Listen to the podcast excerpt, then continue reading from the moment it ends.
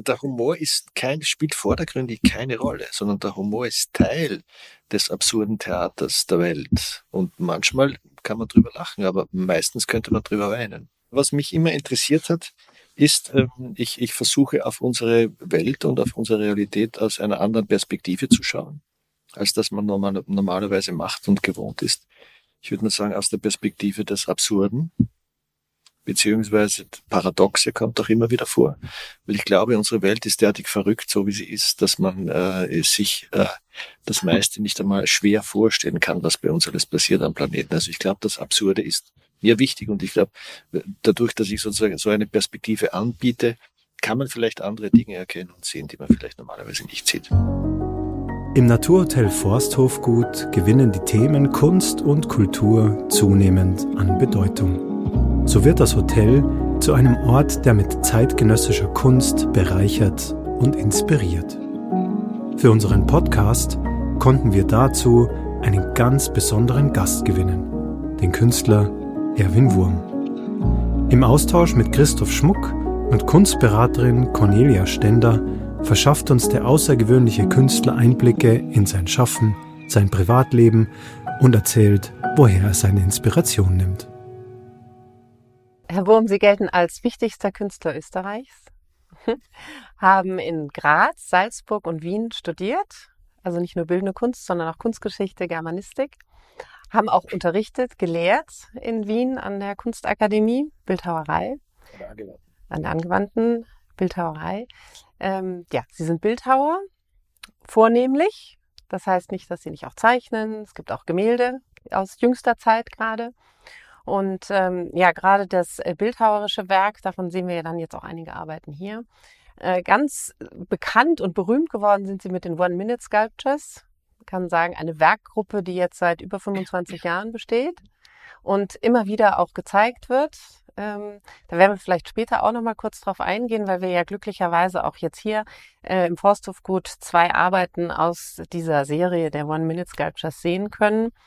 Ähm, es gibt immer wieder Ausstellungen, große Ausstellungen im In- und Ausland. Da können Sie vielleicht nachher auch noch einen kleinen Ausblick geben, was da in der nächsten Zeit so geplant ist. Sie haben 2017 äh, Österreich auf der Biennale vertreten, den österreichischen Pavillon gestaltet und äh, haben jetzt auch in der vergangenen Biennale oder anlässlich der vergangenen Biennale eine große Ausstellung gehabt in der Bibliotheca Martiana mit einer ganz jungen Werkgruppe auch der Skins. Ähm, wir werden dann später vielleicht im Gespräch auch noch einzelne Arbeiten ein bisschen genauer beschreiben. Das nur vielleicht so ganz kurz zu Ihrem Werdegang. Sie leben jetzt in der Nähe von Wien, arbeiten dort auch. In Wien. Vielleicht äh, möchten Sie auch ein bisschen was zum Atelierbetrieb auch sagen, wie Sie jetzt da so arbeiten. Ja, ja. Also ich habe äh, ich, ich hab begonnen, ich wollte an sich Malerei studieren. Und dann hat man mich in der Malerei aber nicht aufgenommen, sondern man hat mich in die Bildhauerei gesteckt. Also das, das war damals so üblich. Ich war in Salzburg, habe ich auch Ausprüfung gemacht bei in der, im Mozarteum. Und die stecken mich in die Bildhauerei. Ich war natürlich zuerst sehr überrascht und frustriert und enttäuscht und war nicht in meinem Kopf Platz dafür. Und dann nach einigen, nach einem halben Jahr habe ich mir gedacht, okay, also ich nehme das jetzt als, als, ich nehme das an und versuche was daraus zu machen und habe dann begonnen, mich für den, für den Begriff des Skulpturalen zu interessieren. Was ist das überhaupt, Skulptur? Ich, ich habe damals damit nicht viel angefangen. Wir sind in der Matura-Klasse nach Wien gefahren, ins 20er-Haus und da waren irgendwelche schwarzen Knödeln sind herumgelegen und die waren normalerweise Skulpturen sind im Freien gestanden, die waren von, von Taubenkacke voll. Also es war etwas, was mich nicht angesprochen hat. Und ich musste mir das erst erkämpfen, das Feld. Und ich musste, ich, musste mir das erst erobern. Und, ähm, und dann war es äh, eine große Liebe und Leidenschaft, die langsam gewachsen ist. So, und seitdem habe ich, äh, seitdem ich mich dafür entschieden habe, quasi über den, über das Skulpturale zu arbeiten, ähm, möchte ich, nenne ich auch alles, was ich mache, Skulptur, wurscht, ob das jetzt eine Zeichnung ist oder ein Bild, die nenne ich flache Skulpturen oder Fotos. Das sind Vorarbeiten, beziehungsweise dreidimensionale Situationen, die ich dann fotografiere. Es hat alles letztendlich mit Skulptur zu tun. Und mit der Erfahrung, die damit zusammenhängt wenn ich mir dieses, äh, die Fat Cars anschaue oder das, den Bosner Stand oder Würstelstandel oder das Narrow House, diese, was hat's mit dieser Verformung auf sich. Das sieht man ja, also ja. das ist ja ganz ein wichtiger Teil bei Ihnen. Wir oder? sind ja alle unsere, ja, also äh, wir haben ja ständig sozusagen täglich machen wir die Erfahrung, die skulpturale Erfahrung des Zu- und Abnehmens. Und beim, beim Zu- und Abnehmen geht es um Volumenszunahme und Volumensabnahme. Und das ist das Grundprinzip von Bildhauerei. Wenn ich wo bin und mit Ton etwas modelliere, füge ich Volumen hinzu und nehme Volumen wieder weg. Und das Wichtige aber daran ist, durch das am Zu- und Wegnehmen von Volumen werden Inhalte verschoben. Das ist das Interessante. Man sieht den Dünnen, so wie mich, anders, als wenn ich dick wäre. Vollkommen anders. Äh, äh, sende vollkommen eine andere Botschaft ab. Und dann habe ich mir überlegt, was passiert jetzt, wenn ich mit so bestimmten Lieblingsgütern des Menschen, Lieblingsbesitzgütern des Menschen, also wie das Auto und das Haus, das sind ja alles Güter, mit denen wir uns darstellen und unsere soziale Zugehörigkeit und sozialen Status und, und all das darstellen. Auto und Haus. Was ist, wenn man das dick macht? Was ist, wenn man das sozusagen mit einem Prinzip des Biologischen, also des Zunehmens verbindet? Was kommt dann raus? Und siehe da, es kamen interessante Dinge raus.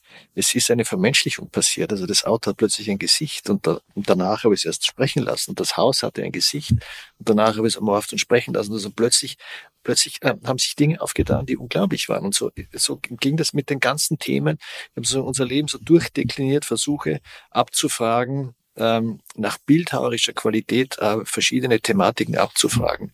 Kann zum Beispiel Neid und Eifersucht ein bildhauerisches, eine bildhauerische Qualität haben? Nein, würde man vermuten zuerst. Aber wenn man dran arbeitet und sich bemüht, kann es doch was sein, sozusagen, was funktioniert. Und dann bringt es einen meistens aber auf eine vollkommen andere Fährte. Und das ist interessant für mich. Darf ich fragen zu, zum Respekt zu, zu diesem Kunstwerk? Das ist ja die Wurst aus Marmor, aus diesem sehr hochwertigen Material Marmor. Ist das auch natürlich eine bewusste Entscheidung, sich dafür diesen Marmor zu entscheiden? Absolut. Also das ist eine ganz wichtige Arbeit. Ich mache diese Würste nicht selber. Ich war nicht Steinbildhauer. Das gebe ich auch offen zu. Sondern ich fahre nach Italien, habe da eine, eine in, in Carrara eine, eine großartige äh, Querel, ähm, bei den Steinbrüchen, bei den Carrara-Steinbrüchen, da gibt's Firmen, die, früher hat man alles mit einer Punktmethode, das kennen Sie, Michelangelo-Punktmethode, haben Sie Dinge von einem zum anderen übertragen, vom Kleinen ins Große. Heute wird das gescannt und gefräst und dann wird's nachbearbeitet. Aber das Wichtige ist, ich muss, äh, wenn ich sozusagen einen Stein in Auftrag gebe, das gescannt und gefräst wird, dann muss der genauso ausschauen, wie ich will. Und die Maserung ist das ist ein, ein wesentlicher Teil. Also ich wollte eine verführerische Maserung, die auf das Innenleben einer Wurst verweist. Die Würste, manche Würste schauen ja innen so aus. Und so kippt sich das innen oder so zieht sich das innen nach außen und so weiter. Also als das Kunstwerk aufgestellt wurde, sind Mitarbeiter zu mir gekommen und haben gesagt, Herr Schmuck, ähm, dies, diesen Holzschutz, wann, wann der denn noch rund, wann denn der runterkommt. Also, also diese Holzummantelung. Ja, der Holzschutz hat auch eine Geschichte. Es ist ja Skulpturen, kleine Skulpturen, der Mantel, also der, der Bigfoot braucht keine, kein, kein Podest. Kleine Skulpturen erhöht man ja, um sie in Augenhöhe zu haben. Wenn die Wurst unten liegt, okay, ist es auch möglich, aber man übersieht sie. Und es ist gang und gäbe in der Bildhauerei immer gewesen, in der Klassik und heute auch, dass man sie hochhebt, damit man sie einfach näher dran hat. Und ähm, in dieser Quarrel, also in dieser Fabrik, wo sie, das ist keine Fabrik, das ist eine, wie nennt man das, eine Werkstatt, wie hat das früher geheißen, eine Manufaktur, danke.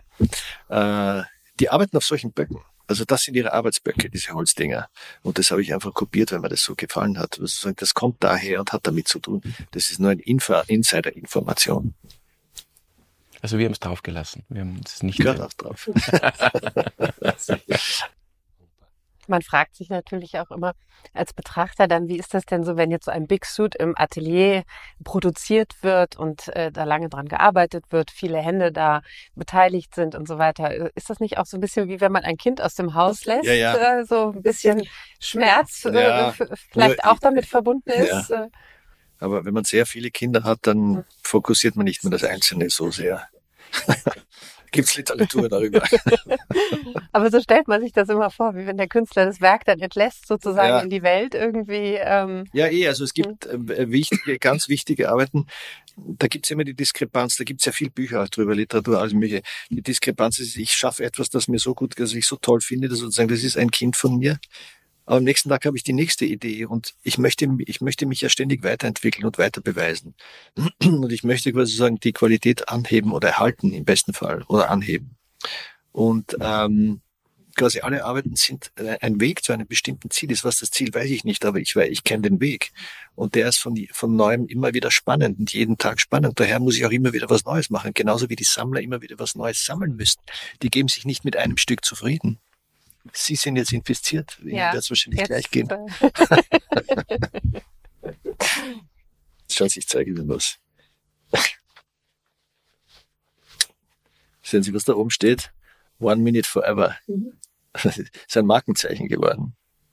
Also ich habe im Laufe meiner Recherche, was das Skulpturales ist, habe ich mir die Frage, Frage gestellt, ähm, wenn ich jetzt stillstehe oder wenn jemand hier stillsteht, das ist eine Aktion, also jemand steht still, kann das auch skulpturale Qualitäten bekommen, kann das auch skulpturalen Charakter haben, kann das eine Skulptur sein. Und ähm, was muss ich tun, damit es zur Skulptur wird? Und ich habe mir überlegt, wenn ich Handlungen versuche, in zu Skulpturen zu transformieren, was muss ich tun? Ich kann sie dehnen, vielleicht so lange dehnen, bis sie zur Skulptur wird. Ich kann sie repetitiv wiederholen und, und sozusagen dadurch des Inhaltes leeren, den Inhalt wegleeren und vielleicht wird sie dann Skulptur. Aber da habe ich viel, viel herumprobiert.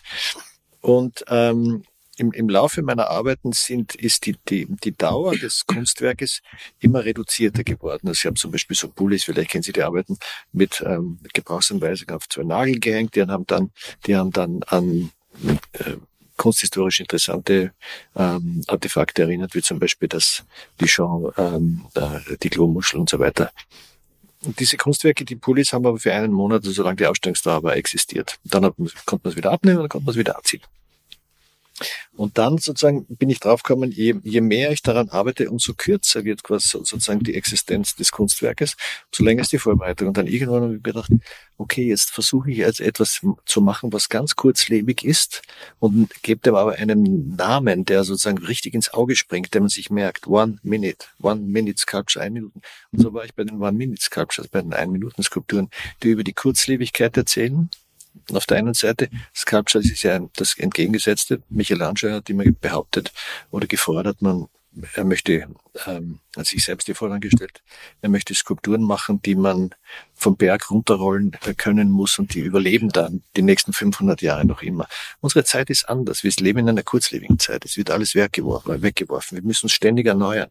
Und ich wollte sozusagen eine Äquivalenz unserer Zeit entwickeln. Und so war mir die, die One-Minute-Sculpture nur sozusagen so, so recht. Und was auch wichtig war, es ist immer eine Person und ein Objekt aus unserer Alltagswelt, weil mich, mich immer auch fasziniert hat, ähm, vergangene äh, Künstler haben mit den Materialien, ähm, zum Beispiel der, der, der, jetzt fällt aber nicht ein, der hat in der Nähe von Carrara gewohnt, der Bildhauer, und hat immer auf sein, auf seine Material äh, auf sein Materiallager geschaut. Und ähm, für mich ist das Materiallager quasi unsere Welt, die mich umgibt. Also von der Cola-Dose angefangen über das Handy, alles. Auch sie sind Material für ein mögliches Kunstwerk oder können Material für ein mögliches Kunstwerk sein. So kam ich dahin. Der Titel spielt, also der Titel der Arbeiten oder die Titel spielen ja auch immer eine große Rolle. Ja, ja, also immer, die immer. Arbeit jetzt hier im Forsthofgut stammt ja aus einer Serie der äh, Idole. Genau. Der äh, und die Arbeit, die wir jetzt äh, hier im Forsthofgut sehen können, trägt ja den Titel Respect. Ja, genau. Was hat es genau. damit auf sich? Also Idole, ähm, mich haben immer auch interessiert ganz frühe äh, kulturelle Formen, äh, Formulierungen der Menschheit, der ganz der frühen Kultur, also die ganz die frühesten äh, ähm, äh, Äußerungen, jetzt nicht künstlerischen Äußerungen, aber Äußerungen ähm, wenn es um, äh, äh wenn es um die Produktion von Tools geht, also von Werkzeug, mit dem man hantiert und aus dem man etwas macht oder mit dem man etwas macht, also früher Tiere äh, töten beziehungsweise häuten und alles. Diese ganz frühen Formen sind diese, äh, wie wir sie alle kennen, diese Greifsteine beziehungsweise die, die Chopper heißen die, die ganz frühen, ähm, äh, wo die, die Menschen damals noch Homo habilis, also der aufrechtgehende Mensch, beziehungsweise äh, die ganz frühen Formen, wo sie sich also zwar schon vom Affen abgespalten haben, noch sehr nahe dran sind, Homo erectus, ähm, die haben begonnen, also die Affen hantieren mit Steinen auch, aber die haben zum ersten Mal begonnen, die zu gestalten. Und dieser Gestaltungswille, der ist etwas wahnsinnig Faszinierendes. Und dieser Gestaltungswille hat mit Skulptur auch zu tun, mit dem Skulpturalen zu tun. Darum haben mich immer auch diese frühen Urformen sehr interessiert. Ein bisschen später haben sie dann schon begonnen zu schnitzen und haben aus diesen, aus diesen Choppern und aus diesen Faustkreiden und so weiter Figuren gemacht. Und äh, die frühesten Formen von Figuren, wie zum Beispiel die Venus von Wilddorf, die ist jetzt nicht die früheste Form, die hatten etwas sehr, sehr Einfaches, äh, fast Minimales, Minimalistisches, reduziertes, idolartiges. Das waren auch immer magische Figuren. So entstand das Wort des, das Wort des Idoles. Und ähm, wenn man sozusagen die Formen, wenn man die Wurst auf die Form reduziert und ein Brot oder eine Semmel auf die Form reduziert, entsteht so etwas Ähnliches. Es entstehen idolartige Figuren, die sozusagen Verbindung herstellen mit diesen ganz frühen vereinfachten Formen. Und so kam ich dazu. Und damit spiele ich dann auch. Also wir haben ja verschiedene Anspruchsgruppen. Also ich sehe ja das Forsthofgut nicht nur immer in Richtung der Gäste, sondern vor allem auch in Richtung der Mitarbeiter, äh, auch Lieferanten oder ich bin auch im Ort viel unterwegs, also auch die Einheimischen, die Gemeinde. Also da kommen, da kommen Reaktionen. Und wie schon gesagt, ähm, was mich zum Beispiel total freut, wir haben ganz viele Gäste, auch Österreicher, Deutsche, die sagen, ich habe auch einen Wurm zu Hause. Ähm, also jetzt unlängst über Weihnachten, Silvester waren viele Gäste da, die mich darauf angesprochen haben, haben gesagt, wir finden das so toll, jetzt auch im Urlaub ähm, da bei Ihnen im Forsthofgut einen Wurm zu sehen oder mehrere, weil da haben wir zu Hause auch, sind wir begeistert, gefällt uns. Also die Reaktionen sind überaus positiv und sehr wertschätzend und dankbar, aber natürlich auch kontrovers und, und das muss aber auch sein äh, und das wollen wir auch. Also wir haben ja nicht äh, jetzt uns, wir wollen ja nicht everybody's darling sein, generell als Hotel nicht. Wir wollen zu mir hat mir jemand gesagt, wer für alle offen ist, ist nicht ganz dicht. Und ich glaube, das stimmt. Und, und ähnlich sehen wir es da. Also wir, wir wollen da nicht jedem gefallen mit dem, was wir da tun, aber schon ähm, das Forsthofgut da ähm, in ein spannendes äh, Feld bringen. Und das gelingt. Ich bin auch felsenfest davon überzeugt, muss man, Kunst muss etwas in Gang setzen können. Also wenn es nur schön ist, dann schlaft man sofort ein und vergisst es wieder. Es muss irgendwie aufrühren und es muss aufrütteln und manchmal mag man es oder mag man es nicht. Mir geht es oft so, dass ich Dinge, die am Anfang nicht leiden kann, die, dass ich dann erst später sozusagen dazu finde. Oft bei Literatur so. Bei Musik ist es oft umgekehrt, dass man Dinge, die sofort gut gefallen, dann irgendwie sehr schnell wieder verschwinden. Und bei Kunst ist es mal ähnlich. Also es ist ein, ähm, ein Entwicklungsprozess. Sie kennen das besser als ich wahrscheinlich, weil Sie schreiben ja drüber, Sie sind Kunsthistorikerin. Ähm, ja, das finde ich ist ganz wichtig. Christian Boros, äh, der große Kunstsammler aus Berlin, hat ja auch mal gesagt, ich kaufe nur Kunst, die ich nicht verstehe. Also weil er sich eben daran auch reiben möchte, sich damit auseinandersetzen möchte. Und ich glaube, gerade das ist das Spannende auch dann hier im Forsthofgut, wenn man hier anreist und der Big Suit einen empfängt und so. Man ist ja gar nicht eigentlich darauf eingestellt. Es ist ja anders, als wenn ich jetzt ins Museum gehe und mir eine große Erwin Wurm Ausstellung anschauen möchte. Dann äh, habe ich vielleicht schon eine Vorstellung, was mich erwartet oder ich lasse mich überraschen. Und hier ähm, auf einmal stehe ich dann vor Big Suit und äh, habe damit vielleicht gar nicht gerechnet und ähm, ja, und dann sehe ich es jeden Tag und dann fängt ja auch so ein Prozess an, dass man sich eben fragt, warum hat er jetzt keinen Kopf zum Beispiel und warum ist die Farbe so gewählt, der Aufstellungsort so gewählt und äh, dann geht ja so ein Prozess los, ja. Vielleicht auch bevor man sich dann überhaupt die Meinung gebildet hat, finde ich es jetzt gut oder nicht, aber ich denke drüber nach. Äh, ich, ähm, ja, ja, vollkommen richtig. Wichtig ist, man braucht, um einem Kunstwerk zu begegnen, eine gewisse Offenheit. Ohne das geht's gar nicht. Und erst dann, sozusagen, wenn man erlaubt, wenn, wenn man sich an dem Kunstwerk erlaubt, aufeinander zu treffen und sich zu öffnen und zu schauen, aha, was ist das jetzt mal, nicht gleich ablehnen, dann kann etwas funktionieren. Heißt nicht, dass es hundertprozentig funktionieren muss, aber dann gibt es die Möglichkeit, dann, dass etwas funktioniert, dass es eine Interaktion gibt oder wie ich immer. Ich habe vor zwei Jahren oder was vor einem Jahr im, im Stephansdom so einen großen Pullover aufgehängt. Da war ich eingeladen, was für den ähm, ähm, Fasten, das Fastentuch zu gestalten. Da haben wir so ein, glaube ich, 17 Meter war der hoch, Bulli aufgehängt und der ja, hing dann da. Und ich habe mich sehr wohl mit der christlichen Ikonografie immer beschäftigt. Ich komme aus Österreich, sehr katholisches Land. Und sozusagen die Maria, die hatte ja immer dieses, die Gottesmutter Maria hatte ja immer dieses lange Kleid, wo sich die Gläubigen, wo sie die Schutz suchen können darunter und, ähm, und all das. Also das spielte damit eine Rolle. Aber Sie glauben nicht, wie viele Leute es da gab, die da vehement dagegen waren und wie viele wieder vehement dafür waren. Da gab es richtig Streitigkeiten und einige kamen zum, ja, zum Tony Faber, genau, und haben gesagt, sie wollen aus der Kirche austreten. Also sie treten jetzt aus wegen diesen Dings. Und der hat immer, immer, hat es sehr gut beantwortet. Ich muss sagen, ich muss seinen Mut, wirklich, den weiß ich zu schätzen. Der Kardinal musste auch zustimmen. Die auch, also es hat dann super gut funktioniert. Und das war so ein Beispiel für mich. Im Nachhinein habe ich dann nur mehr Positives gehört. Und am Anfang war es schwierig. Und der, der, der Toni Faber hat gesagt, er muss sich sehr, musste sich sehr, sehr viel anhören. Aber durch die Konsistenz seiner, seiner Behauptung und seiner, dadurch, dass er sich da vorne hingestellt hat und gesagt, ja, ich stelle das hier aus und ich stehe dazu und äh, diese Angriffe pariert hat, dadurch ist etwas passiert, was ähm, den Standpunkt ähm, letztendlich geändert hat und die Leute haben sich geöffnet und haben das akzeptiert, zumindest ein Teil. Also Erfolg ist eine unglaubliche Inspiration und Droge auch. Wirklich. Also jeder, der das leugnet, der lügt. Und ähm, es freut mich wahnsinnig, dass ich meine Arbeiten auf der ganzen Welt ausstellen kann, dass ich durch meine Arbeiten überall herumkomme, dass die da überall sehen und äh, hinkommen und auch meistens bleiben. Das ist, das ist einfach, das hätte man nie gedacht, als kleiner Stern. Mein Vater war Kriminalbeamter und am Anfang gab es nur Schwierigkeiten in meinem Leben mit dem, was ich machen wollte. Alle waren dagegen und also es gab lange, lange Jahre, wo alle dagegen waren und wo man mich quasi ausgelacht hat die ganze Zeit. Hat mich äh, stärker gemacht, glaube ich. Und das ist schon ein toll. Also ich bin glücklich. Fein. Vielleicht darf ich auch nur abschließend sagen, einfach vielen Dank für dieses Gespräch. Danke Ihnen. Ich bin ja hier, weil Sie mich eingeladen haben. Danke Ihnen. Die Einladung kam von Herzen, aber mir hat es viel Spaß bereitet. Danke für, ja, das schöne, für das Gespräch. Ich freue mich auf das, was noch kommt. Und wir müssen uns beide bei ihr bedanken, weil sie macht das, glaube ich, sehr gut. Das würde ich auch so sehen, ja.